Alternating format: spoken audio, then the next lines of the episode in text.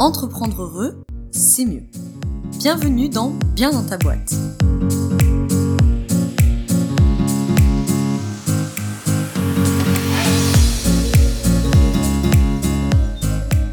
Bonjour à toi et bienvenue dans ce nouvel épisode du podcast Bien dans ta boîte, un épisode hors série, GDA, galère d'accompagnant, c'est le cinquième épisode de ce hors série en tout cas pour l'instant. Et aujourd'hui on va parler de euh, la difficulté qu'on peut rencontrer quand on est accompagnant, qu'on soit coach, thérapeute, euh, consultant, etc. Quand son bénéficiaire, client, patient, quand son bénéficiaire vit une situation difficile. Donc dans les épisodes précédents, on a déjà parlé de beaucoup de choses, on a parlé d'émotions, on a parlé de relance, on a parlé de la demande, on a parlé de réorientation. Aujourd'hui, on va parler de voilà, le bénéficiaire qui vit une situation difficile, qui va regrouper finalement aussi euh, qui, qui fait aussi écho au troisième épisode sur les émotions, au quatrième épisode sur la réorientation. Comment je fais quand mon bénéficiaire vit une situation difficile, quand il vit une situation traumatique, quand il y a une difficulté dans sa vie et généralement, là où ça pose problème, c'est quand le bénéficiaire vit une situation difficile sur laquelle, enfin pour laquelle, on n'est pas formé. Hein. Par exemple, je sais pas moi, t'es consultante, euh, je sais pas moi, communication, euh, marketing, machin. Et puis euh, ton client arrive en consulting, en séance, et là, il croulage en larmes parce que divorce, parce que burn-out, parce que bref, x ou y raison. Et là, c'est un peu la panique. Donc, c'est une situation qu'il faut euh, travailler, qu'il faut anticiper. Il faut bien avoir en tête, euh, c'est quelque chose que je répète beaucoup dans le programme euh, Apprendre à être accompagnant, c'est que quand on est un accompagnant, même si on accompagne sur de la formation, sur du business, sur du consulting, etc., on accompagne des humains. Et ces humains, par définition, il y a des moments où ils traversent des choses difficiles, où ils ont vécu des choses difficiles qui viennent se jouer dans le consulting. Je prends un exemple d'une des élèves de la promo 2 qui un jour accompagnait euh, une cliente sur une stratégie réseaux sociaux et en fait, elle s'est retrouvée un peu désemparée parce que la cliente s'écroule en larmes en disant qu'en fait, elle a vécu du harcèlement euh, quand elle était adolescente, du harcèlement moral et que du coup, euh, aujourd'hui, le fait de venir prendre la parole entre guillemets en place publique sur les réseaux sociaux, c'est très difficile pour elle. Bon, donc ça c'est typiquement le genre de situation qui peut se présenter, même quand on n'est pas accompagnant du bien-être, du développement perso, de la psychologie, etc. Parce qu'à la limite, euh, les éventuels psychologues, thérapeutes, etc. qui m'écoutent, vous êtes la plupart du temps davantage euh, formés, hein, évidemment, euh, à, gérer ces situations-là. Mais pour tous les autres, bah, des fois, on ne sait pas toujours comment réagir. Donc, le bénéficiaire qui amène une situation difficile comme ça. Déjà, le premier point à évoquer, on l'a évoqué dans l'épisode précédent, c'est la réorientation. Certes, par exemple, si je reprends euh, mon élève de la promo 2, là, euh, évidemment, elle, elle est consultante business, elle ne va pas du tout faire de la prise en charge traumatique, elle ne va pas du tout euh, faire de la prise en charge sur ce trauma, sur le harcèlement, etc. Donc, il y aura une réorientation certainement nécessaire auprès de thérapeutes ou euh, d'un ou d'une psychologue, enfin d'un thérapeute et d'un ou d'une psychologue pour la prise en charge traumatique, etc. Mais enfin, en attendant, sa cliente, elle amène ça en séance, il faut pouvoir réagir. Hein. Voilà, évidemment. Donc déjà sur la question de la réorientation, je te renvoie à l'épisode précédent si tu as besoin de te remettre un petit peu en tête ou si tu l'as pas encore écouté, euh, comment on fait pour réorienter. Ensuite, là, ça fait un peu référence à l'avant-dernier épisode, donc la question, euh, le, non, le deuxième, pardon, sur les, sur les émotions. C'est que quand un bénéficiaire amène une situation difficile comme ça, déjà, il faut que toi, tu aies un protocole d'ancrage euh, pour pouvoir réceptionner ces événements difficiles. C'est-à-dire que quand tu sens qu'il y a un truc comme ça compliqué qui, qui tourne, qui vire, parce que généralement, ça sort pas d'un coup. Des fois, ça sort d'un coup, mais la plupart du temps, voilà, ça tourne, ça vire, on tourne un petit peu autour du pot, et puis paf, voilà, euh, la situation difficile, le trauma ou je sais pas quoi, arrive sur la table. Et là, accompagnante désemparée de oh mon Dieu, mon Dieu, mon Dieu, qu'est-ce que je fais, qu'est-ce que je réponds, comment je fais, qu'est-ce que je dis, qu'est-ce que je dis pas, euh, comment je réceptionne ça et qu'est-ce que j'en fais? Donc effectivement, dans un second temps, il y aura la question euh, de, proposer des, collègues à toi pour un accompagnement plus complet ou une redirection complète si on se rend compte que, là dans mon exemple par exemple, si elle se dit en fait on ne pourra de toute façon pas bosser sur les réseaux sociaux tant que ce trauma ne sera pas travaillé, alors redirection chez un ou une psychologue et thérapeute. Mais en attendant, il faut pouvoir réagir. Donc déjà, il y a la question de, des émotions du bénéficiaire, ça je te renvoie à l'épisode 2, et puis il y a la question des, de la réponse, je te renvoie à l'épisode 3. Mais il y a aussi euh, toi, dans ta posture à toi. C'est-à-dire qu'il faut avoir entre guillemets, ce protocole d'ancrage euh, qui est nécessaire tout le temps, évidemment, en consultation, mais d'autant plus quand il y a des situations comme ça. Alors là, il y a plein, plein, plein de techniques, et là, ça va être vraiment à l'appréciation de chaque accompagnant. Ça passe souvent beaucoup par des techniques de respiration.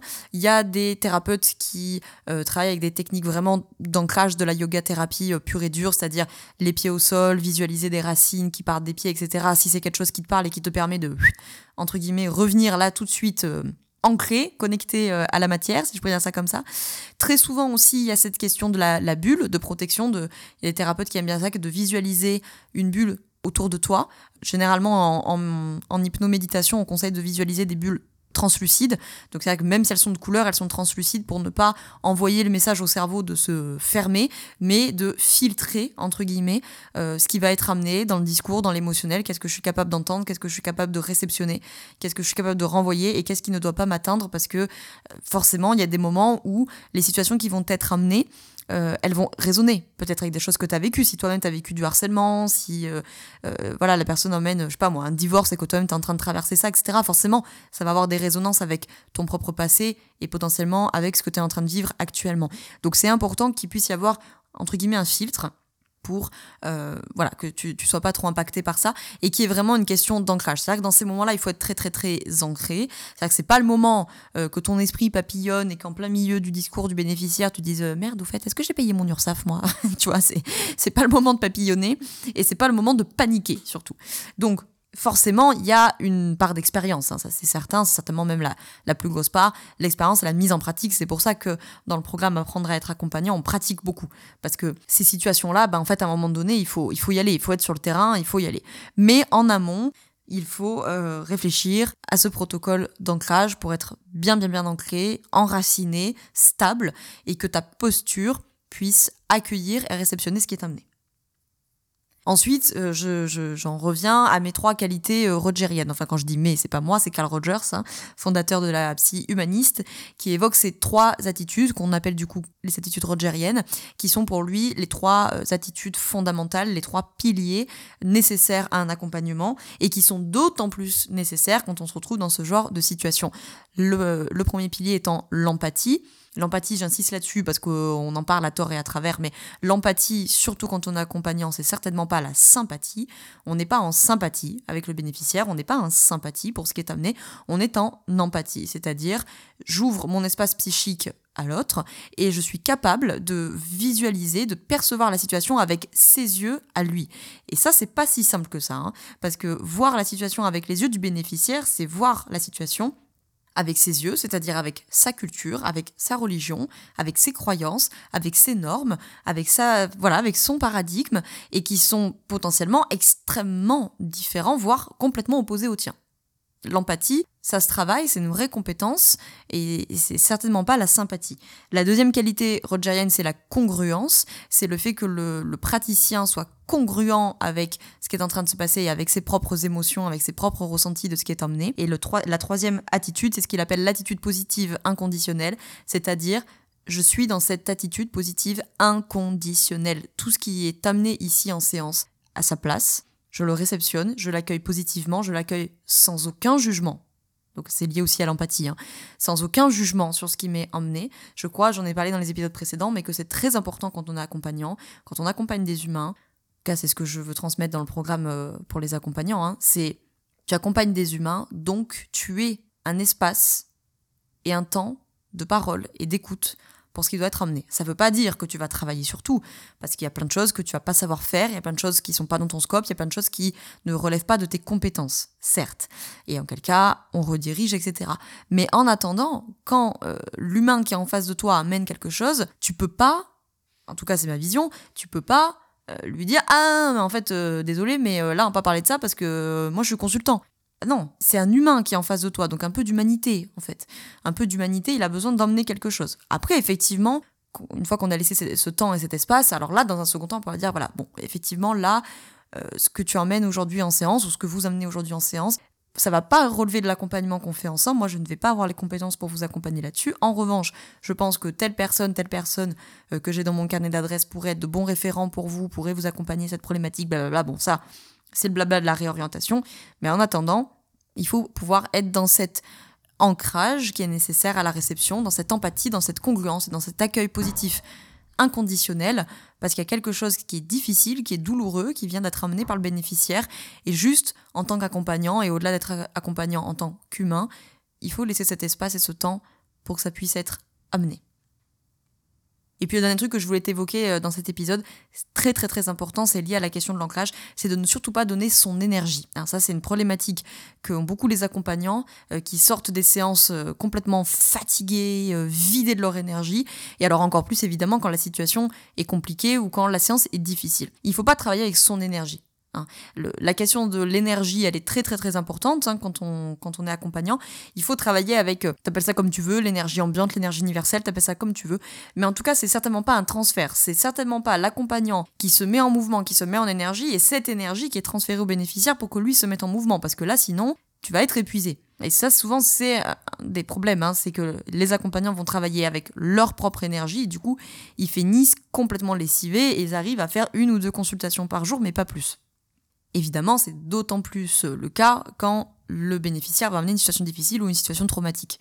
Donc il faut surtout pas travailler avec son énergie. Donc pour ça, il faut, j'en reviens à cette question de l'ancrage, c'est-à-dire avoir des techniques d'ancrage et des techniques de protection. Ça passe très souvent par des techniques de visualisation, ça peut passer par la respiration, ça peut passer par la méditation, ça passe bien sûr énormément par l'expérience. Ça peut passer par n'importe quoi, je sais pas moi, la lithothérapie, si par exemple c'est quelque chose qui te parle et que toi, avoir une labradorite sur ton bureau, ça te permet euh, à chaque fois que tu la regardes, de te dire ah oui, il faut que je me protège, il faut que je maintienne ma, mon, cadre, eh ben très bien, euh, peu importe. L'essentiel, c'est que tu aies ton protocole qui te permet de te protéger, de ne pas travailler avec ton énergie.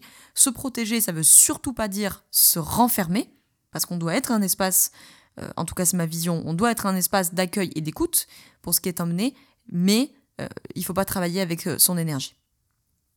Voilà, j'espère que ce petit épisode euh, t'a plu euh, et t'aura permis d'y voir un peu plus clair sur ces situations qui sont pas simples. Voilà, c'est des situations pas simples. Donc il n'y a pas de recette miracle, il n'y a pas euh, de plan d'action il faut faire petit 1 faut faire ça, petit 2 faire ça, petit 3 faut faire ça. Il y a ce que je viens de te donner là et puis il y a surtout beaucoup d'expérience, beaucoup de pratique. Il faut pratiquer, pratiquer, pratiquer. C'est pour ça que dans le programme pendant trois mois, je vous fais beaucoup pratiquer parce que il faut se confronter à ça. Et à un moment donné, il faut aller sur le terrain, il faut se confronter à la matière psychique de l'autre. Et forcément, à un moment donné, on acquiert une forme de solidité, de stabilité dans ce genre de, situation. Évidemment, selon euh, ton scope, selon ton métier, selon ta typologie de client, parmi vous, il y en a qui seront très souvent exposés à ça, et puis il y en a qui seront moins exposé à ça. Forcément, les consultants business, etc., euh, ça vous arrivera moins souvent. Et en même temps, c'est souvent vous qui, qui pouvez être le plus désemparé. Mais euh, je pense à une élève de ma promo 2 euh, du programme accompagnant qui était coach dev perso et qui s'est retrouvée forcément avec des situations traumatiques, des viols, etc. Et qui peut être plus à l'aise, mais qui malgré tout, voilà, n'était pas forcément formée à réceptionner ça et, qui s'est retrouvée parfois désemparée. Donc même si ça a été bien géré, réorientation vers des psychologues, etc., ben, malgré tout, encore une fois, ce que je disais pendant le podcast, c'est-à-dire que une bénéficiaire ou un bénéficiaire qui t'emmène par exemple la question du viol, euh, tu peux pas lui dire ah non, non mais alors moi je sais pas gérer, euh, il faut aller voir un psy. Ça, ça se dit dans un second temps, en fait. Dans un premier temps, un peu d'humanité, un peu de, de, posture, encore une fois. Hein si tu as besoin de travailler sur cette posture et euh, ce genre de problématique, eh ben, le programme justement Apprendre à être accompagnant, qui est un programme de trois mois à destination de tous les professionnels de l'accompagnement, que vous soyez thérapeute, coach, consultant, formateur, etc. Tous les accompagnants qui bossent avec des humains et qui souhaitent perfectionner leur posture, créer des alliances plus solides et puis développer aussi leur boîte à outils. Euh, ce programme-là, c'est la troisième session. Il attaque le 21 février. Il y a déjà des places qui sont parties, mais il reste des places. Tu as le lien dans la description pour découvrir le programme, t'inscrire si tu le souhaites et puis surtout réserver ton appel découverte gratuit de 30 minutes. Comme ça, on discute euh, ensemble par téléphone. Que tu puisses voilà, m'expliquer ta situation, quel, est, quel serait ton objectif avec ce programme et que moi je puisse te dire en toute transparence si, euh, si ton profil correspond et si le programme va vraiment t'aider à atteindre tes objectifs.